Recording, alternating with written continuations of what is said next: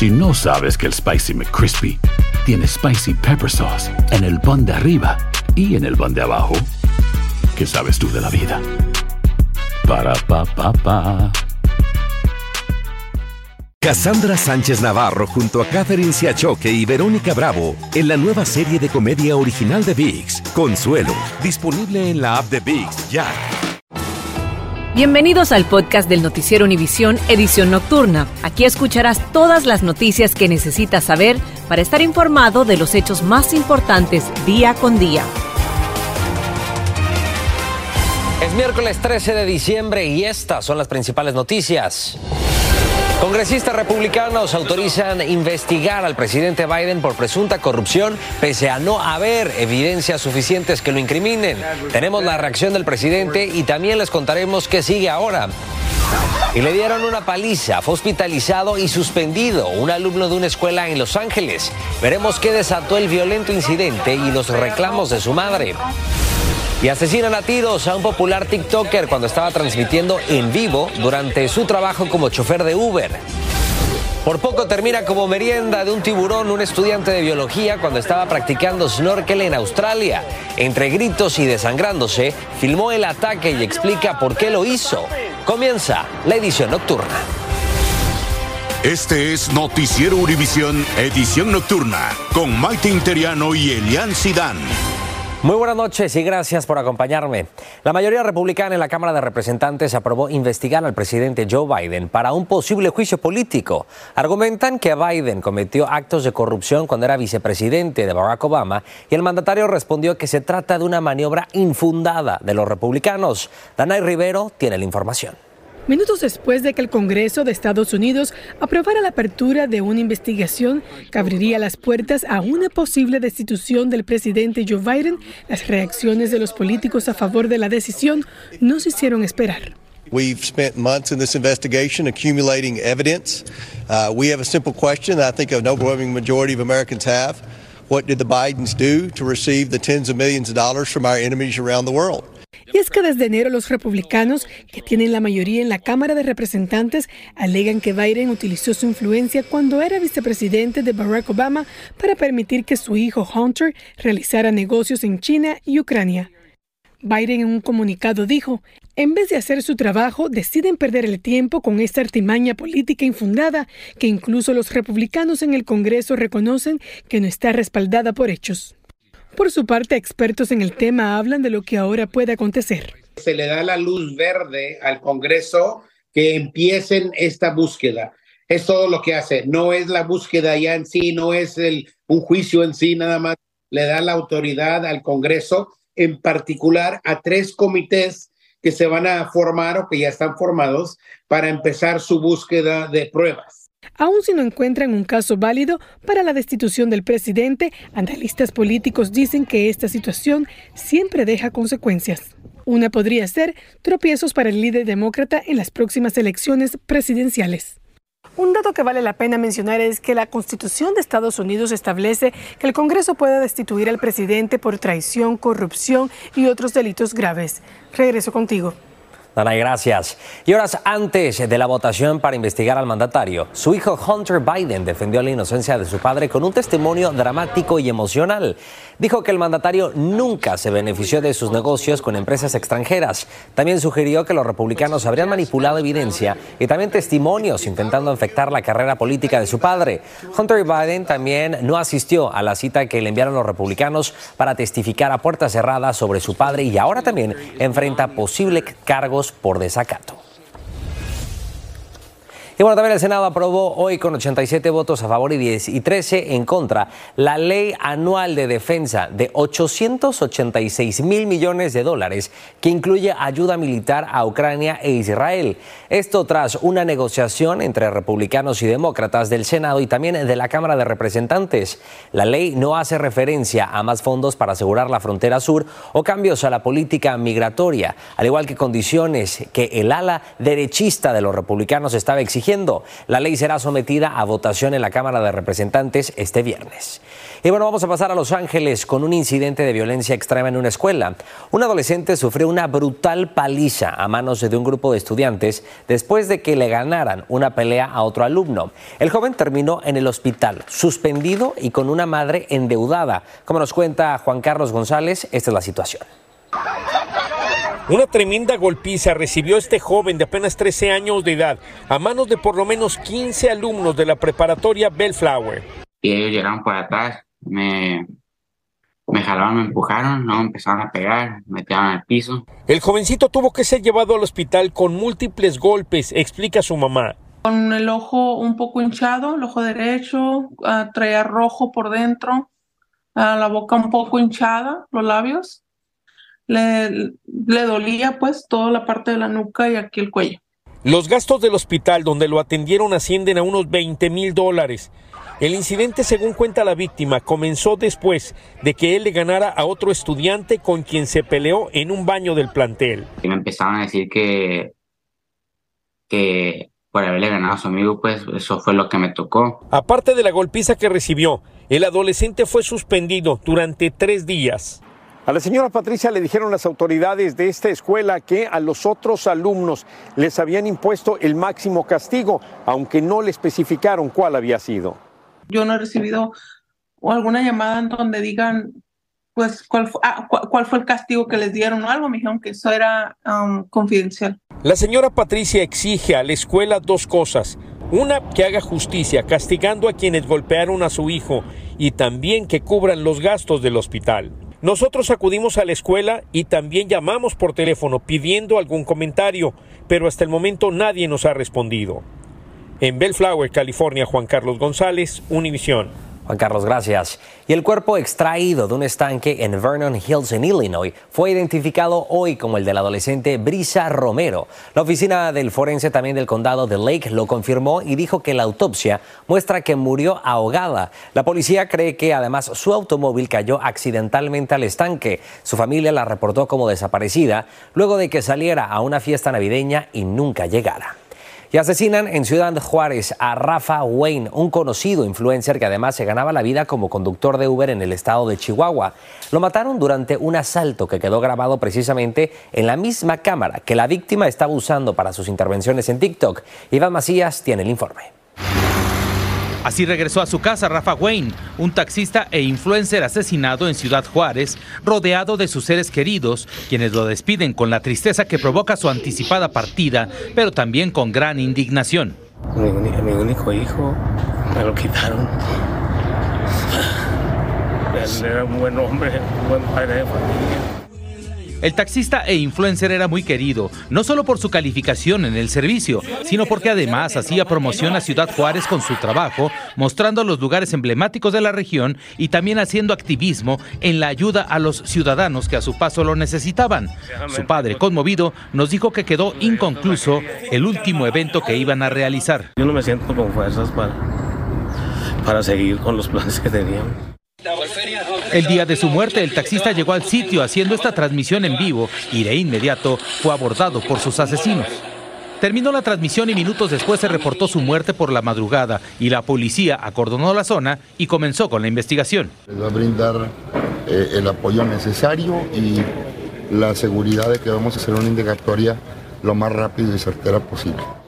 Pero eso no tranquilizó a los taxistas privados que conocieron a Rafa Wayne, como le decían, ya que realizaron protestas a las afueras de la fiscalía exigiendo castigo para los responsables. Han sido muchos compañeros, compañeras que lamentablemente han perdido la vida. Cinco personas fueron detenidas por los hechos. Ellos habían participado en, esa, en ese evento. Las autoridades investigan la muerte del taxista como un robo porque en las últimas semanas otros taxistas también han sido asaltados, pero se sabe que cerca de su cadáver fueron encontrados los dos teléfonos que le quitaron al influencer. En Ciudad de México, Iván Macías, Univisión. Iván, gracias. Y bueno, también la presidenta estatal de la Asociación Nacional para el Progreso de Personas de Color en Illinois está en medio de una seria controversia. Esto luego de filtrarse el video de una reunión virtual en el que Theresa Haley dijo que los inmigrantes en Chicago son unos salvajes y que se han dedicado a violar y a robar. Activistas hispanos están ahora exigiendo que se disculpe y que renuncie. But these immigrants have come over here, they've been raping people. They've been breaking into homes. They're like savages as well. They don't speak the language and they look at us like we were crazy because we were the only people in America who were brought over here against our wills and were slaves. Haley también criticó además la ayuda a los inmigrantes, mientras también que a los miembros de la comunidad afroamericana no se les apoya de la misma manera cuando caen en la indigencia. Y es que según ella se presume que son adictos a las drogas. Estás escuchando la edición nocturna del noticiero Univisión.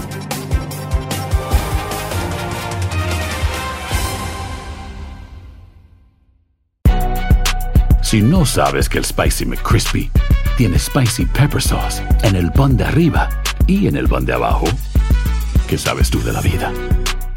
Para, pa, pa, pa. Cassandra Sánchez Navarro junto a Catherine Siachoque y Verónica Bravo en la nueva serie de comedia original de VIX, Consuelo, disponible en la app de VIX ya. Continuamos con el podcast de la edición nocturna del noticiero Univisión. Y también no disminuyen, sino por lo contrario, aumentan los robos armados a vendedores ambulantes hispanos en el sur de Los Ángeles. Están reportando nuevos robos con cuchillos y hasta con armas de fuego. Los vendedores dicen que sus vidas están en gran peligro y desde Los Ángeles, Romy de Frías nos tiene las reacciones de las víctimas.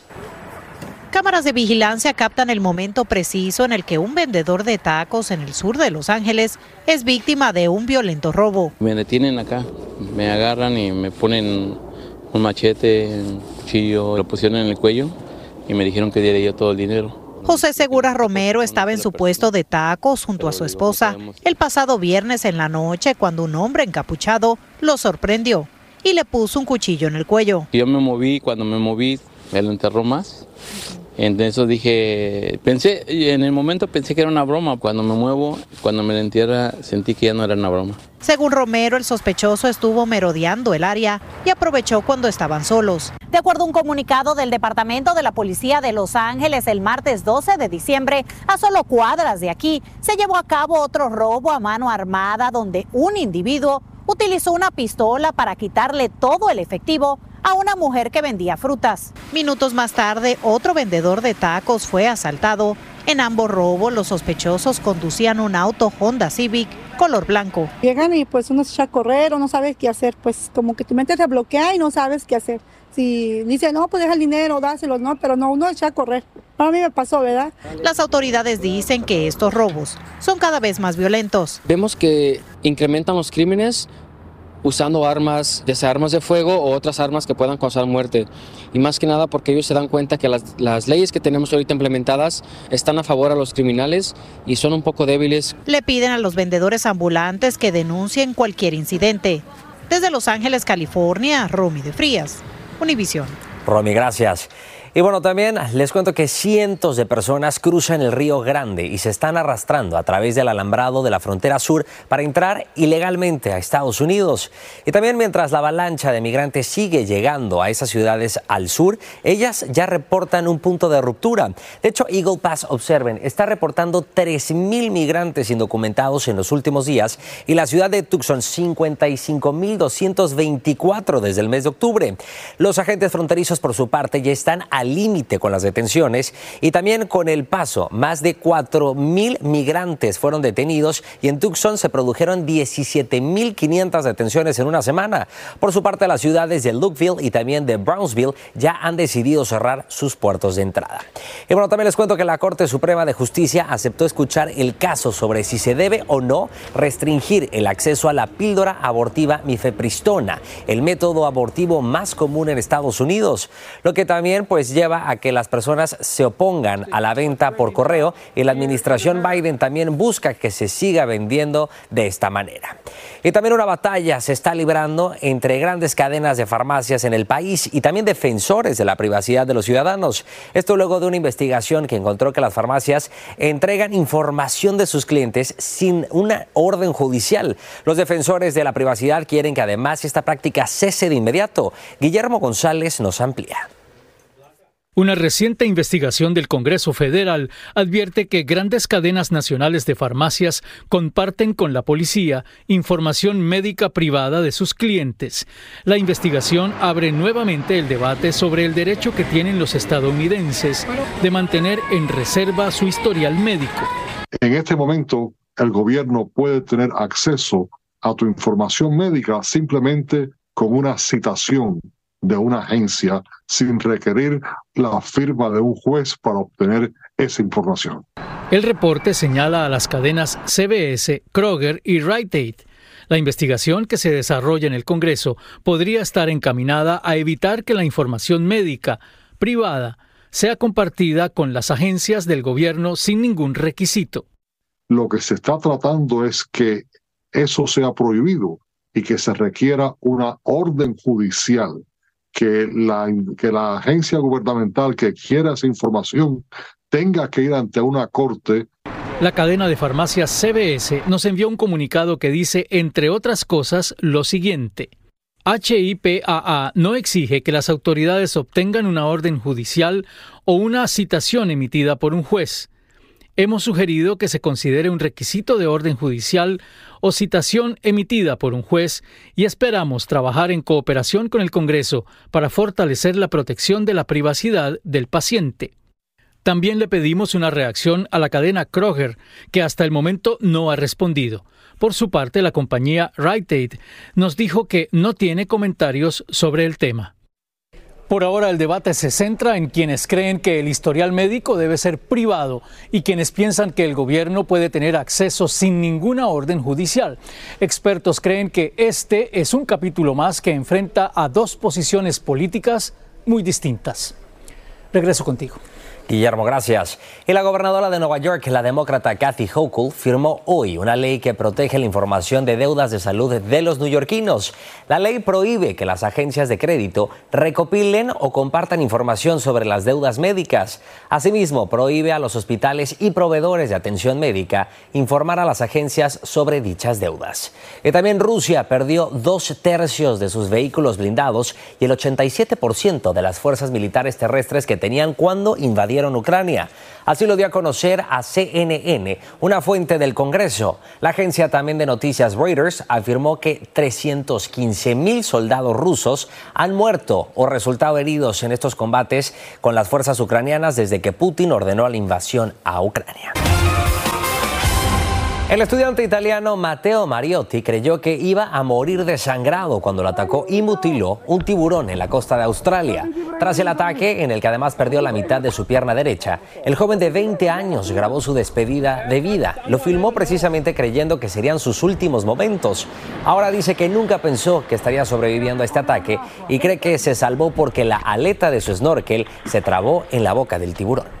Y también los datos de los dueños de un iPhone estarían más protegidos con un nuevo elemento de seguridad que presentó Apple. La medida obliga a los usuarios a que escaneen su rostro o utilicen el dedo para acceder a los datos cuando el iPhone está lejos de un lugar conocido tal como el trabajo o también el hogar. Así que nadie ajeno podría estar robando la información personal. Los expertos por su parte creen que esta es una buena medida. Por lo tanto, se le recomienda a los usuarios de iPhone sobre todo aquellos que tengan dispositivos del año 2018 hasta el momento que la gran mayoría de ellos aceptan todas las actualizaciones, que por favor tengan sus dispositivos actualizados al día para que sean seguras. Los usuarios de iPhone van a poder cargar esta nueva función en la próxima actualización del software. Y también la Comisión Federal de Comunicaciones, FCC, por su acrónimo en inglés, quiere que se eliminen los cargos injustos que se realizan a los clientes de los proveedores de servicios de Internet, cable y televisión satelital. Para promover la competencia, la FCC quiere facilitar que usted pueda cambiar de proveedor de servicios sin tener que pagar cargos innecesarios. Pretende también además que haya reembolsos proporcionales para quienes hayan cancelado un servicio a mitad del mes. Si a usted le gustan los cruceros, le tengo muy buenas noticias y es que ahora estarán ofreciendo un viaje en crucero alrededor del mundo durante tres años y medio. El viaje será a bordo del Villa V Odyssey, construido en 1993, ampliado en el 2009 y renovado en el 2019.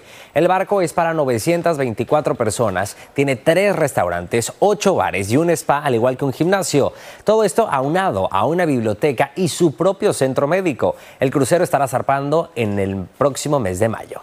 Y también el conejo malo sigue fortaleciendo su presencia en la cultura estadounidense. Ahora el Museo Madame Tussauds en Los Ángeles tiene una nueva figura de cera de Bad Bunny. La figura luce una gabardina y también una camisa, al igual que unas botas negras. Asimismo, un sombrero con ojeras orejas estilo conejo y también unas gruesas gafas. La imagen de Bad Bunny ha sido bien recibida por los visitantes del museo. Hasta aquí la información, muchísimas gracias por el favor de su sintonía. Soy Elian Sidán, que tenga una estupenda noche y quédese con Contacto Deportivo.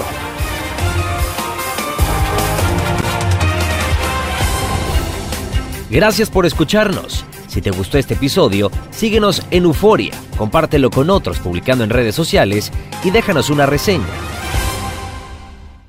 Cassandra Sánchez Navarro junto a Catherine Siachoque y Verónica Bravo en la nueva serie de comedia original de VIX, Consuelo, disponible en la app de VIX ya.